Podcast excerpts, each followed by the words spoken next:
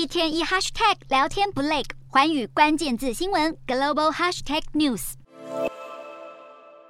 跨年刚过，民众就从欢乐的气氛当中清醒过来，因为从一月一号开始，新加坡正式将消费税从七八调高到八趴，而且到了二零二四年又将进一步的调升到九趴，而这也是新加坡近十五年来首次调涨消费税。虽然整体而言加税一趴的影响并不大，但是对于一般民众来说，在如今这个万物齐涨的时期，大家几乎都是抱持着能省则省的心态在消费。事实上，为了节省开销，新加坡民众早在元旦前就大量消费，百货商场甚至出现了一波购物潮，还传出不少女性趁势呼吁男友赶紧买钻戒来求婚，因为如果现在不求，未来恐怕只会越来越贵。尽管当局从去年开始就不断的帮民众打预防针，但是如今消费税正式调涨，再加上通膨状况没有缓解，因此零售业者普遍悲观，纷纷因为担心买气不佳而减少商品的进货量。随着农历年即将到来，民众能不能过个好年，似乎只能取决于口袋的深度和钱包的厚度。